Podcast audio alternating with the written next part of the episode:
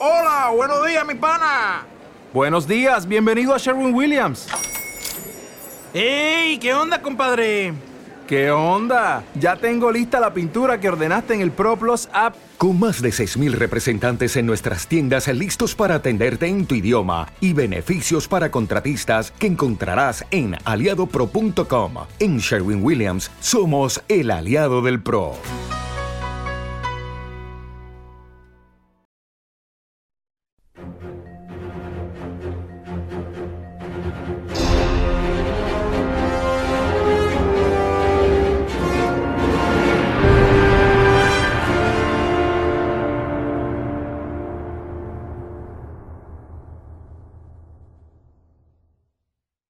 Este es el contestador de reserva de cómics. Por favor, deje su reseña después de oír la señal. Muy buenas amigos de Reserva de Cómics, ¿qué tal? Soy Jaime, el Big Boss. Eh, pues nada, aquí ando, eh, una entrega más de este nuestro spin-off más comiquero para traeros dos pedazos de cómics que tengo aquí que me han llegado este mes de la editorial Panini, muchas gracias. El primero de ellos, el más, eh, el más pequeño, entre comillas, porque es un tocho también, es el, el, tomo este de Marvel Now Deluxe o Deluxe, el de la Guerra de los Reinos, que fue este evento, macroevento Marvel, ¿no? que implicó a, a un montón de colecciones y lo que han hecho es recopilar la serie troncal del evento, que eran seis números, la de la Guerra de los Reinos, en un solo tomo. Y como yo no, no lo seguí, Seguí alguna colección, por ejemplo la de la de Veneno.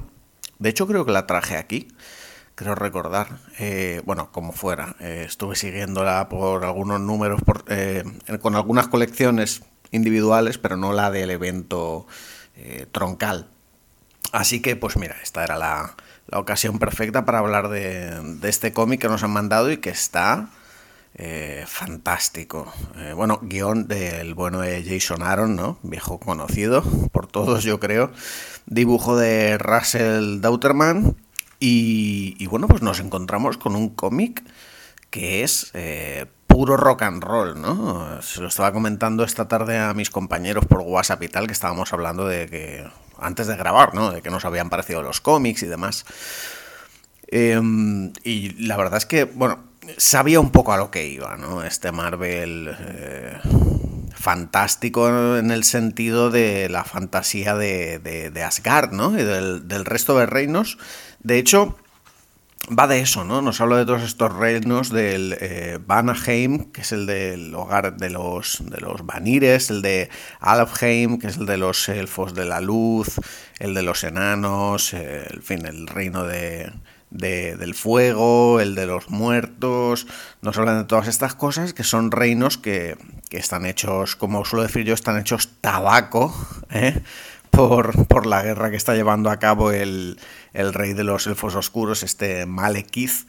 Y bueno, pues está todo desolado, ¿no? Sobre todo llama la atención el estado en el que se encuentra Asgard, con su puente arcoiris destruido. Eh, todo echado a perder, Odín abandonado ahí en su trono destruido y lo único, el único reino que queda en pie es precisamente el reino de los mortales, Midgard, que sería el nuestro, nuestra tierra, ¿no?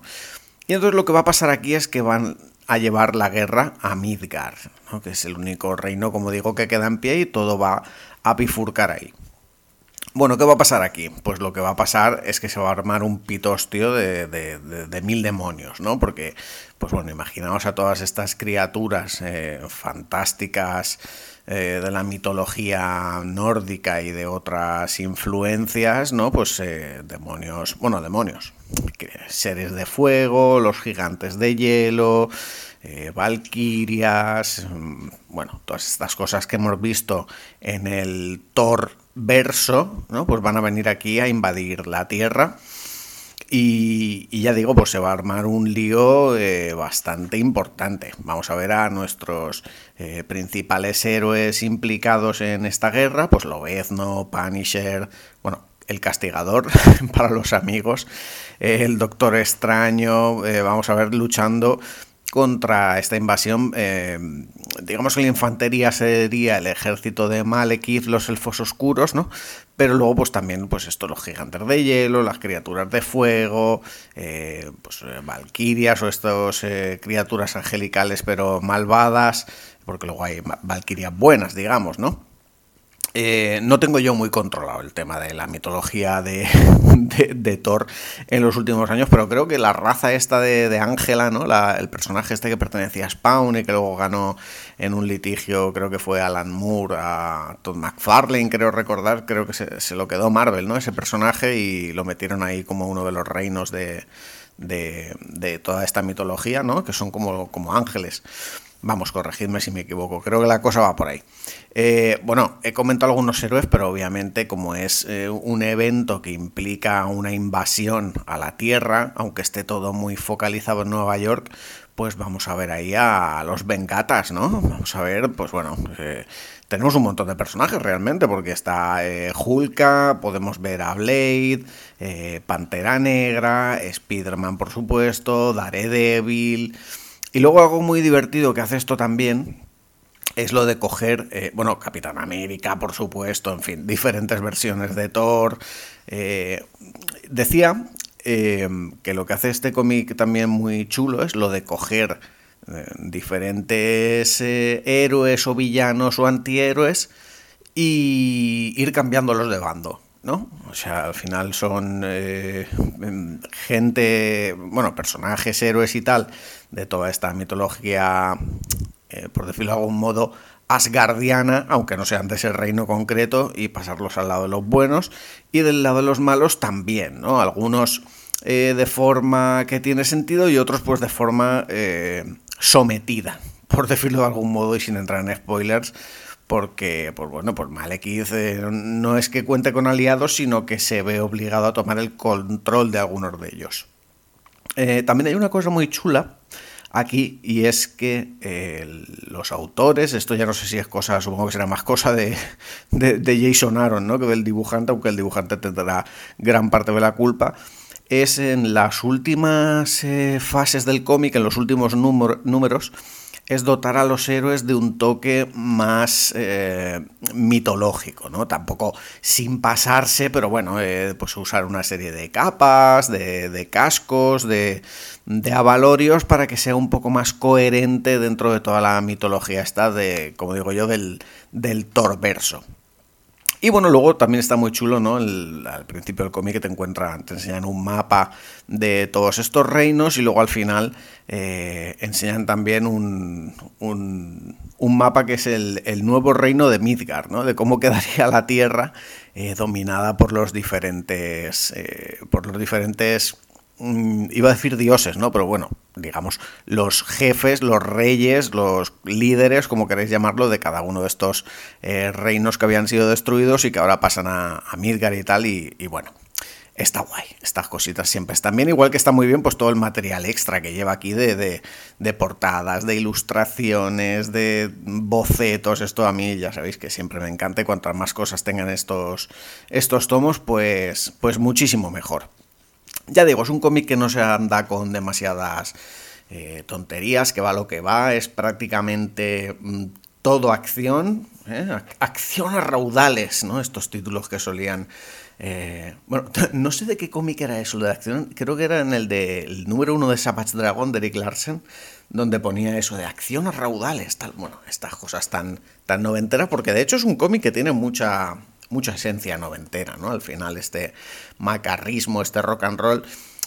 Pues, eh, realmente diréis, joder, Jaime siempre dice lo mismo, ¿no? Pero es que eh, siempre pido el mismo tipo de cómics.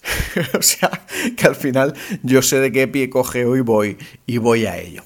Bueno, el, otro cómic que, me he leído es el, el, tomo este gigantesco que tiene 21 números de la colección de Magneto en solitario, ¿vale? Eh, tomo tapadura, eh, portada guapísima, que era la correspondiente al número uno de la colección, y hablo de, la colección esta de Magneto en solitario que guionizaba Cullen Boone y dibujaba nuestro compatriota Gabriel Hernández eh, Walta, ¿no? o Balta, no sé cómo se pronuncia, pero vaya, W-A-L-T-A.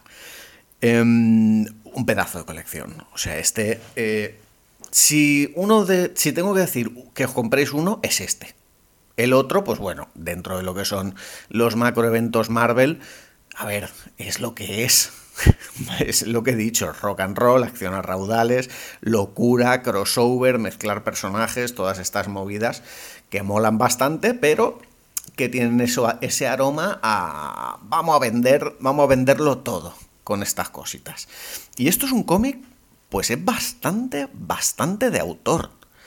Por, en el sentido de indie, ¿no? Entre comillas. Eh, lo primero es que los autores, cuando salió este cómic, que creo que salió... Eh, bueno, es que este, es, yo leí los primeros números de este cómic cuando salió, y no sé si fue 2014 o por ahí, o sea, hace 9, 10 años, hace un montón de tiempo. Y yo por aquel entonces, Cullen Boon, eh, yo juraría que no había leído nada de él. Lo había leído en algún sitio su nombre y tal. Y Gabriel Hernández Hualta, pues tres cuartas partes de lo mismo, no sabía quién era. El caso es que después de leer este cómic me hice muy fan de ambos porque quedé maravillado. O sea, esta colección es... mm, no os la podéis perder. Eh, al final cogen un personaje como Magneto, que es un villano... Bueno, yo creo es uno de mis villanos favoritos realmente de Marvel, ¿no? Eh, tal vez por el cariño que le podamos tener a, Magneto dentro de- del universo X-Men, la serie de animación, la edad que nos cogió, eh, los videojuegos, ¿no? De Children of the Atom y todas estas cosas. Pero el caso es que coges al personaje Magneto, que siempre había sido un malo así, como muy mm, megalómano, muy de ja, ja, ja, voy a acabar con la humanidad, los mutantes somos superiores y tal. Y luego lo hemos visto que ha pasado al otro bando, que casi que se ha hecho bueno, o antihéroe, o... Bueno, esa figura un poco que hemos visto en muchísimas otras obras, que yo siempre digo la figura de, del Vegeta, ¿no? De Vegeta, el de Dragon Ball, ¿no? Que es este malo, súper malo, que va a destruir a la humanidad, no sé qué, y de repente, ¡pum! Cambio de arco, cambio de temporada, coño, ya no es malo, ahora es antihéroe y de hecho nos va a ayudar en muchos peligros, ¿no? Pues bueno, eh, Magneto también ha pasado por ahí, ha pasado por varias fases realmente. Y, y aquí se encuentra una fase súper, súper, súper interesante, que es Magneto con los poderes eh, mm, bajo mínimos. O sea, mm, prácticamente puede mover eh, clavos y chinchetas y alambres y algún hierro pequeño y tal. Pero claro, es suficiente, ¿no? Para matar a una persona, incluso para matar a varias personas. Y bueno, además lo vemos con este aspecto así detectivesco, ¿no? Con gabardina, no, lleva su traje habitual, lleva esta eh, gabardina para pasar desapercibido, va rapado, ¿eh? en parte en honor al difunto Charles Xavier, difunto por esta época. Ahora mismo no sé cuál es el status quo de Charles Xavier, o sea que puede ser perfectamente que esté vivo con algún reinicio de colección.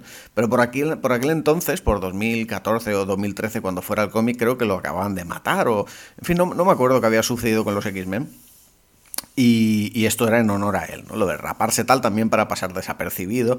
También le da ese toque, ¿no? De, de ese pasado eh, como prisionero de la Segunda Guerra Mundial, todo el tema de los nazis y todo esto, que es algo que vamos a ver eh, también en el cómic, ¿no? Porque mmm, el cómic va de, así a grandes rasgos, al final ya eh, son 21 números, que no me voy a poner aquí a narraros los 21 números, obviamente.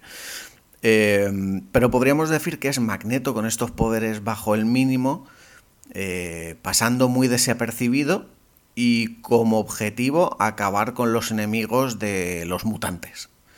Entonces va a ir un poco como, pues, eh, como he dicho, ¿no? Con ese toque así de cómic de detectives, pero a la vez como un asesino tipo el castigador. Y va a ir, pues eso, localizando a sus objetivos y matándolos, pero ya digo, un poco así asesino silencioso, ¿no? Porque eh, con estos poderes mermados, pues tiene que buscárselas, incluso de vez en cuando matarlos sin hacer uso de estos poderes, ¿no?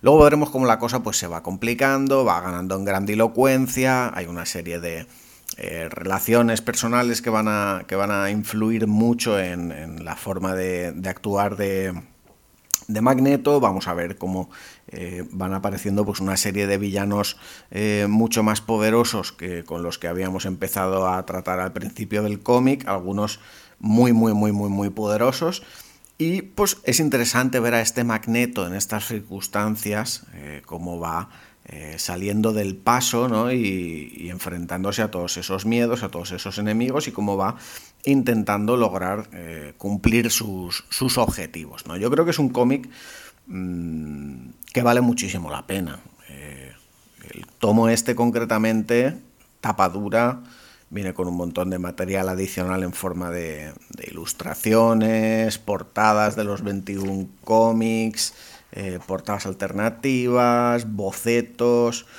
Eh, viene también con una entrevista a los dibujantes que está de, de toma pan y moja. La verdad me la he leído antes de grabar y está fantástica.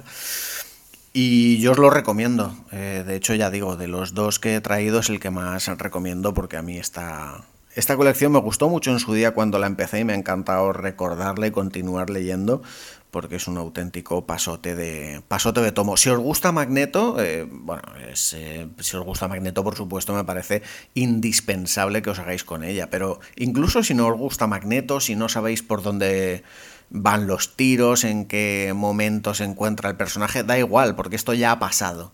O sea, esto es al final un recopilatorio de una colección que tiene ya, como digo, pues eso, 8 o 9 años.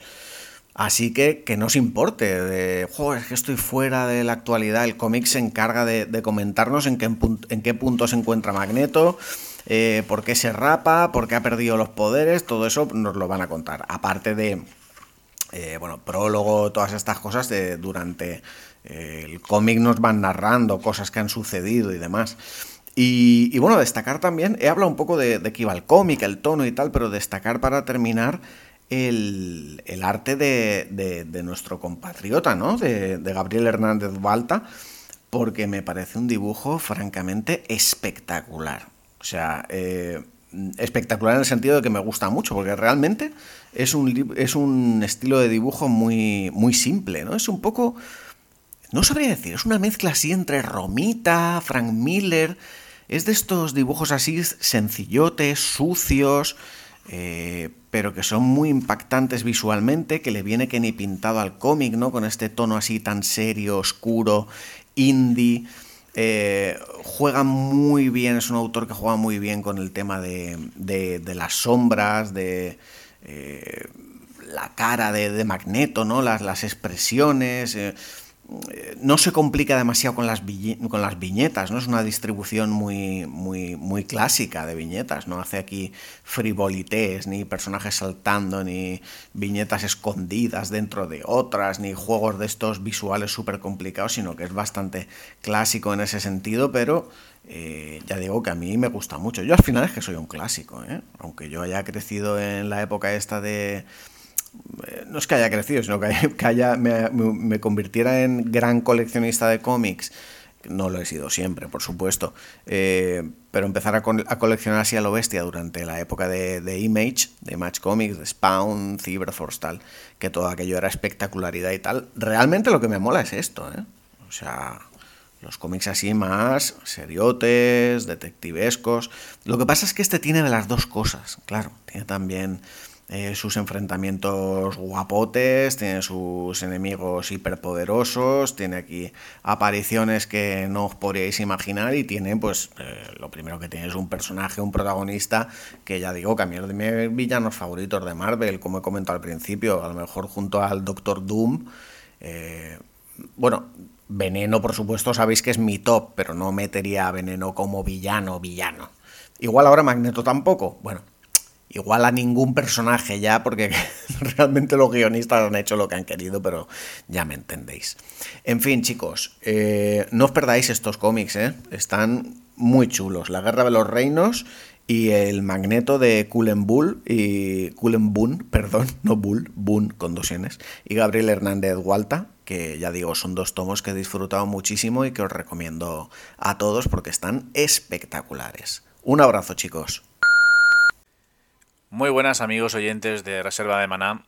Estamos de nuevo con una reseñita de cómics de Panini Comics y volvemos a traer a Reserva de Maná em, la franquicia Cyberpunk 2077, eh, este exitoso videojuego de CD Projekt Red que bueno pues ha ido eh, indagando un poco en su lore gracias a estos productos transmedia como pueda ser la serie de animación Edge Runners que recientemente se ha llevado un premio en, la gala de los Anime Trending Awards eh, al guion adaptado y precisamente el guionista de, de Runners, Bartosz Stibor, es el guionista del el TVO que tenemos hoy entre manos, que es You Have My Word, un TVO que mantiene su título en inglés y que, bueno, eh, se une a esa colección ¿no? que está haciendo bajo el sello Dark Horse, Cyberpunk 2077, y que nos trae España Panini Comics, como, como digo.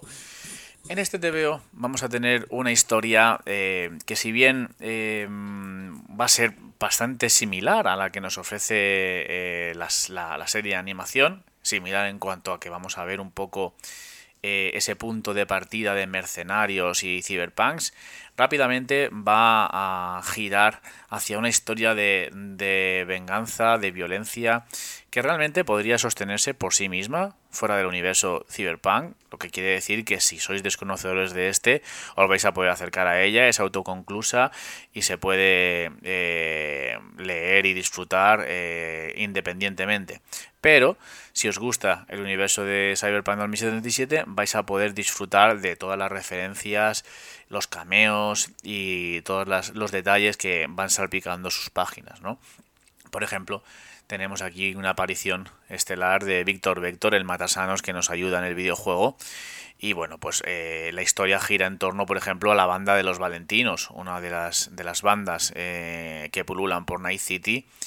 Y que, bueno, pues un, fixer será el que mande un trabajo a estos cyberpunks y sea el pistoletazo de salida. Pero lo bueno es que, eh, lejos de ser previsible en ese sentido, rápidamente va a dar un giro y va a tornarse una historia de venganza, de violencia, donde la protagonista no va a ser la que nosotros pensábamos, sino que va a ser otro personaje que coge las riendas y que la verdad es que lo veo súper fresco. Eh, me ha gustado mucho, además, cómo está representado. Y no voy a hacer muchos spoilers, aunque esto es un poco la parte inicial casi de, del cómic, digamos que es la primera grapa pero os va a sorprender. Yo creo que os va a sorprender y, luego he de decir que, el personaje, bueno, sin, sin, entrar en mucha profundidad, porque es verdad que hablamos de un, de un cómic corto de menos de 200 páginas, por lo tanto no podemos estar hablando aquí de algo relativamente denso, pero sí que es verdad que vamos a ver un personaje que eh, está muy bien definido, está bien caracterizado y que va a tener sus motivaciones y, y perfectamente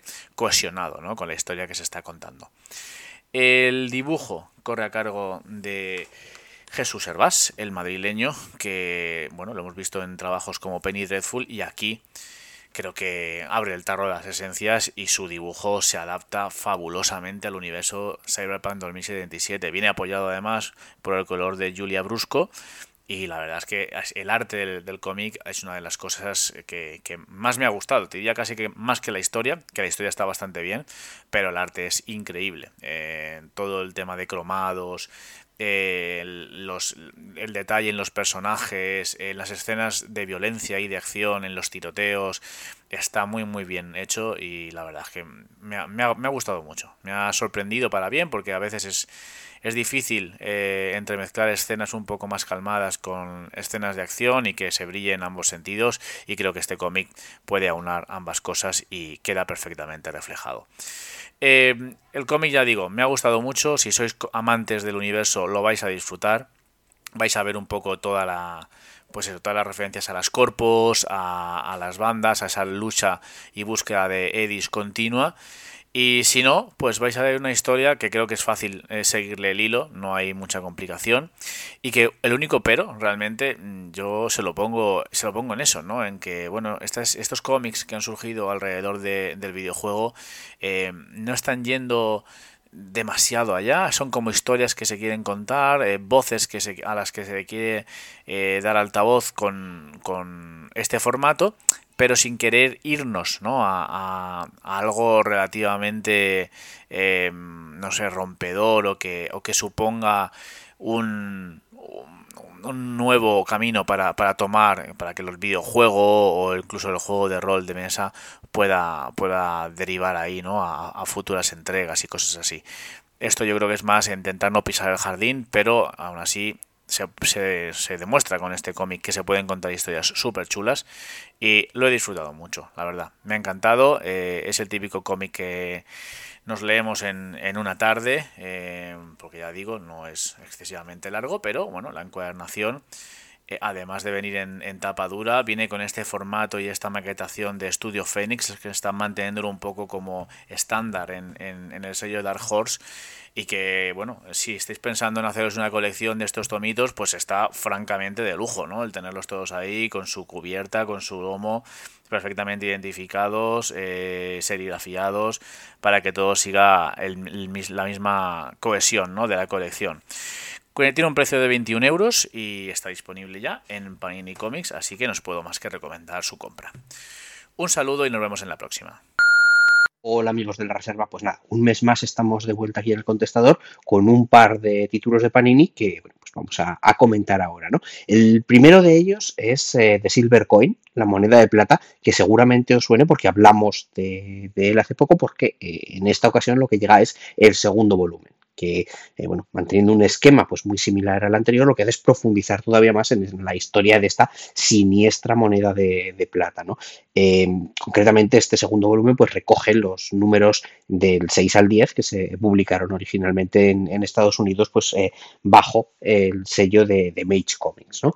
entonces, en esta ocasión, como digo, pues se sigue manteniendo esta, esta misma estructura antológica que ya teníamos en el, en el original, con eh, cinco historias eh, distintas, realmente muy distintas entre, entre sí, que todas tienen como nexo en común pues esta extraña moneda de plata que nadie sabe exactamente mm, cuál es su poder y cómo, funciona, pero que es capaz de dar todo a aquella persona que lo posee, pero al mismo tiempo también eh, quitárselo todo, ¿no? Y es un poco ese equilibrio ¿no? del ciclo, del ascenso y caída, de la cara y la cruz, nunca mejor dicho en el, en el caso de una moneda, ¿no? También de la misma manera que, que ocurría con el, con el primer volumen, eh, esta antología es eh, un poco curiosa en el sentido de que el elemento que une todas las historias de esta antología es el dibujo de Michael Walsh. Eh, mientras que los guiones pues corresponden cada uno de ellos pues a un guionista diferente que bueno que cada uno de ellos pues aporta un aspecto distinto de, de, esta historia ambientada en épocas diferentes con personajes diferentes y ya digo como único elemento eh, común eh, pues esta moneda de plata. Concretamente en este volumen pues tenemos, eh, como decía igual que anterior, cinco historias. La primera es el récord con guion de Joshua Williamson que nos plantea pues una situación que a lo mejor hemos vivido mucho, a lo mejor no con esta moneda, pero sí en nuestra infancia en los salones recreativos. pues nos situamos en, los años, los años 90, en los salones recreativos y donde pues los chavales están jugando al juego de moda que es un sucedáneo, pues, una cuestión de derechos de, de de Street Fighter, ¿no? De Street Fighter 2, en este sentido, pues lo que encontramos es un chaval que, bueno, que no consigue mm, avanzar demasiado hasta que un buen día encuentra la famosa moneda de plata, la echa en la máquina y qué es lo que ocurre a partir de ahí. Pues, bueno, pues tendremos que leerlo, ¿no? Y desde luego eh, es algo que no nos va a dejar indiferentes. Eh, la segunda historia, que se titula Zompano, eh, con guion de Ram Quinto, pues nos cuenta algo que, que, también hemos visto, hemos imaginado muchas veces, que es un desgraciado, por decirlo de alguna manera, que se le ocurre ir a jugar a Las Vegas con esta moneda en, su poder, ¿no? Eh, y vamos a ver cómo, no puede ser de otra manera, va a ascender a lo más alto, pero con un precio, ¿no? Que es lo, lo que siempre nos propone esta, esta moneda, pues vamos a ver lo, que ocurre, que ya os adelanto que, no nos va a dejar indiferentes por eh, tanto por la expresividad gráfica de lo que vamos a ver como, por lo que como por lo que le sucede la tercera historia sería Subir y caer en América, esta vez con guion de Matthew Rosenberg, y aquí pues eh, podemos decir que, nos muestra de una forma más directa posible el, contraste de estatus en, Estados Unidos, ¿no? Porque es una historia que conjuga a dos personajes dentro de una gran multinacional. Por un lado, el directivo que lo tiene todo y entre esas cosas que tiene es esta moneda de plata y el limpiador que, vive pues, en el día a día eh, sin, eh, sin, más objetivo que eh, pues sobrevivir, que, que se, se, obsesiona con esta moneda y va a tratar de hacer lo que haga falta para, para conseguirla. La cuarta historia sería La bailarina, con guion de Vita Ayala, y hace referencia a una figurita que, está todo momento presente en las, a lo largo de la historia. ¿Por qué? Porque la historia pues realmente va sobre un poli corrupto que, bueno, que hace, eh, se tiene que hacer trabajos que, bueno, que digamos que no son los más nobles para un policía y entre ellos pues es eh, provocar un incendio, ¿no? Provocar un incendio mm, siempre bajo la premisa de que no le vea a nadie haber provocado. ¿Qué es lo que ocurre? Que le ven y bueno, pues a partir de ahí la cosa, como no puede ser de otra manera, se va, se va a complicar. Y la última historia se llama Juramento, Abominación, con este con guion del propio Michael Walsh, recordamos el que se encarga del dibujo y de, coordinar toda la, antología. Y aquí, igual que pasaba con la última historia en el primer volumen, pues también eh, lo que vamos a ver es, o lo que vamos a asistir es un poco a, la evolución del lore de la propia moneda. ¿no? Eh, digamos que eh, Michael Walsh se guarda un poquito pues, las, las riendas de la, de la, historia general y vamos a poder pues, conocer un poco más sobre esta moneda, lo que hay detrás, las oscuras fuerzas que la mueven y un poco eh, algunas de las reglas del juego. ¿no? Y lo vamos a hacer a través pues, de la historia de cuatro adolescentes que medio jugando, medio sin saber exactamente qué es lo que, lo que estaban haciendo, pues van a desatar fuerzas que, no, que no sabían que, existían y trayendo, pues desde las páginas casi del, volumen anterior, pues a esos personajes directamente sacados de la época de, de los puritanos, cuando arrancó todo eh, en torno a, la moneda, pues bueno, eh, traerlos a nuestros días y, ver un poquito qué, qué, es lo que pasa ahí, ¿no? Mm, como decía, pues eh, aunque los guionistas son distintos, la coherencia la da el dibujo precisamente de, Michael Walsh, ¿no? que en este volumen, más aún que así que en los anteriores, lo que nos muestra con este estilo gráfico que, nos, que nos trae es sobre todo la corrupción, la idea de corrupción incluso físicamente, ¿no? Ir viendo cómo el contacto con la moneda incluso deforma físicamente a los, a los personajes, eh, más allá de los elementos que ya teníamos en, el volumen anterior, ¿no? Eh, pues eh, depravación, sangre, vísceras, es decir, no se corta a la hora de mostrar la violencia más extrema, tanto física como, como moral, ¿no? y pues para todos aquellos que os gustó, como es mi, caso, el, primer volumen, pues aquí lo que tenemos es eh, más y casi me atrevería a decir que mejor, ¿no? Porque yo creo que los límites incluso morales que, que traspasa pues van un poquito más allá de lo que teníamos en el, en el volumen, en el volumen anterior. Así que nada, ya digo, si os gustó el anterior, pues este, pues yo creo que, os va a gustar también y que ya bueno, pues nos, nos, deja con ganas de a ver cuando llega el tercer volumen, que ya está publicado en Estados Unidos y que yo al menos eh, estoy esperando con, muchas ganas. Eh, por ponerle un único pero, pues eh, que de la misma manera que ya pasaba con el anterior, los únicos extras que traen son las portadas, que, bueno, están muy chulas, pero sobre todo en una historia tan rica como esta, pues a lo mejor algún extra en el que profundizar un poquito más hubiese venido bien, ¿no? Pero bueno, aun con todo, una lectura más que, más que recomendable.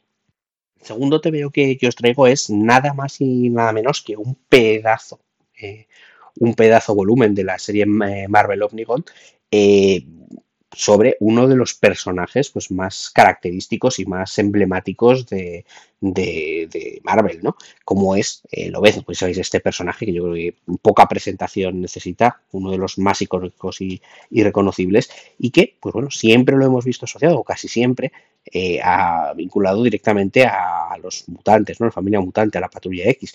Eh, pero bueno, no tenemos que olvidar que ha tenido etapas en, solitario.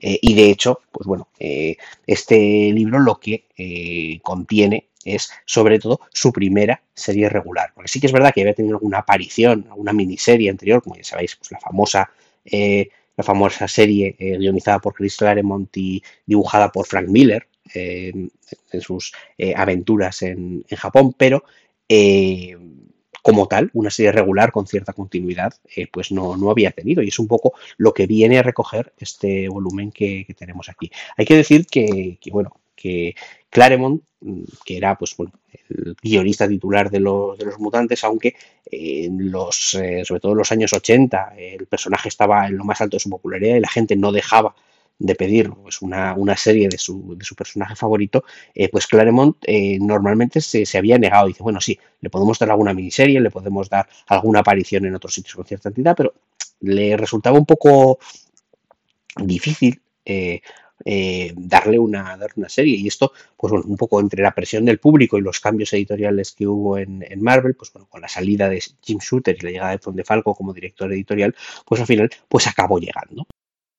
Y acabó llegando no directamente, sino que lo hizo en, primer lugar dentro de, una serie que, realmente se inauguró también con, con estas historias de Lobezno, llamada Marvel Comics Presenta, eh, que, bueno, que básicamente era una colección lanzadera para nuevas, para nuevas eh, series, ¿no? Era pues un formato que eh, incluía unas 8 o 10 páginas de diferentes historias, con cierta continuidad entre los distintos números y que servía pues para atraer a diferentes personajes ver si conectaban con el público y a partir de ahí pues lanzar sus, sus héroes, sus, series independientes, perdón. Y así salió esta primera incursión de Lobezno como eh, serie regular a través de las páginas de Marvel Comics se presenta, concretamente a lo largo de 10 eh, números eh, guionizados todos por Chris Claremont y dibujados por Steve Buscema, que pues sitúan un poco al, personaje en, el entorno en el que se van a desarrollar sus nuevas aventuras. ¿no? Concretamente, y bueno, y partiendo un poco de, dónde había, de dónde estaba la historia de los mutantes en, ese momento, que, bueno, recordamos que en aquel momento pues se supone que los integrantes de la eh, patrulla X habían muerto, y aunque no era cierto y seguían vivos, pero tenían que mantener eh, un poco eh, escondida su, identidad real. ¿no? Entonces, pues bueno, en el caso de Logan, eh, pues lo que hace es eh, irse a la ficticia isla de Madripur, pues es una isla principado del sudeste asiático, ficticia que hemos visto en otros, en otros momentos en la historia de, Marvel Comics, eh, con una identidad falsa, en este caso la identidad de Parche, va a ir con un parche en el ojo y se va a hacer llamar Parche para, para, no ser reconocido como, como ¿no? y ahí, pues bueno, vivir aventuras en, solitario, ¿no? Eh, su primera misión, que lo vamos, eh, que lo vamos a encontrar en estos 10 eh, números del Marvel Comic Present, va a ser precisamente, pues bueno, llegar a hacerse un sitio dentro, de, dentro de la isla y para ello pues ayudará a Jessan Hogan, conocida como Tigre, a derrocar al líder criminal de, la isla, Roche, y bueno, pues convertirse ella en la, nueva jefa de Lampa aunque con unas reglas distintas eh, con las que pues eh, nuestro Logan, nuestro parche, pues es capaz de, respetar y al menos eh, quedarse ahí en un equilibrio de, poder. desde este momento, pues bueno, pues Logan se, será un sitio en la, en la vida de la isla y pues bueno, por, por delante de él pues van a pasar pues muchas historias muchas ellas relacionadas con lo que es el nuevo equilibrio de poder en el, en el AMPA de Madripur, pues los nuevos personajes que van a intentar hacerse con el poder, eh, pues eh, peligros que, van a poner a mm, sus amigos eh, o al, grupo de, de, amigos que ha desarrollado ahí en la, en la isla. Digamos que historias eh, menos superheroicas, ya no vamos a salvar el mundo de grandes amenazas ni, cosas parecidas, pero sí, pues bueno, pues eh, eh, pequeñas historias más de, más de acción, muchas más de casi pues de, de, poquitos episodios que tampoco son muy, muy complicadas, que van a servir pues eso, para cimentar la, las vivencias de, Logan en la isla de Madripur y ver pues el crecimiento pues de estos otros personajes que, a su alrededor pues Chris Claremont va a ir, va a ir metiendo, ¿no? Porque claro, si le vamos a dar a Logan una colección, pues lo que tenemos que darle también es otra serie de personajes, ¿no? En este caso, pues bueno, pues encontraremos a secundarios como Lindsay McCabe o, Jessica Drew, que, bueno, que vienen de visita primero pues, a traer una, una espada y luego se van a quedar pues a vivir otras aventuras ya en, en, Madripur. A, amigos, enemigos, la barrera y un poco, digamos, eh, no muy clara, como pues el Samurai de Plata, Dientes de Sable, incluso Hulk, eh, bajo el, nombre de Joe Arréglalo, que recordemos eh, que, la primera aparición de, de Lobezno en la, en la, historia fue precisamente en las páginas de Hulk, ¿no? Con lo cual, pues bueno, resulta curioso ver cómo Hulk vuelve ahora a las, a las páginas de, de Lobezno. Y luego, bueno, otros personajes que están creados pues ya directamente para esta colección, como puedan ser eh, Camorra y Hemorragia. ¿no? Pues dos personajes bastante curiosos, también eh, mutantes con, con, poderes, que mm, pues pondrán las cosas más difíciles eh, para, para Lovendo, para Parche, en su, en su estancia en, en Madripoor. Entonces, bueno, pues lo que recoge este volumen pues son precisamente estas historias, ¿no? En primer lugar, toda la serie de Marvel Comics presenta con esta, digamos, introducción al personaje y sentar las bases dentro de Madripoor y luego pues los 16 primeros números, ahora y así, de la serie regular de Lobezno, eh, que en los que pues bueno pues se vivirán pues distintas historias con este equilibrio de poder como, como decía eh, guionizadas por eh, Chris Claremont. Y eh, pues los seis últimos números corresponderían a la etapa ya como guionista de Peter David que pues sustituyó a, a Claremont pues eso cuando ya había dejado eh, pues la, la, colección más que, más que lanzada y concretamente pues eh, centrado en, en una, eh, en un arco argumental también bastante interesante aprovechando pues un poco los, los cimientos que, que, ya se había dejado que es el caso de la piedra de Gegena con la que se cierra este primer Omnigold y bueno pues suponemos que continuará pues en, en, otros, en otros Omnigold pues para continuar y cerrar la, la etapa de, de Lobezno en, en solitario.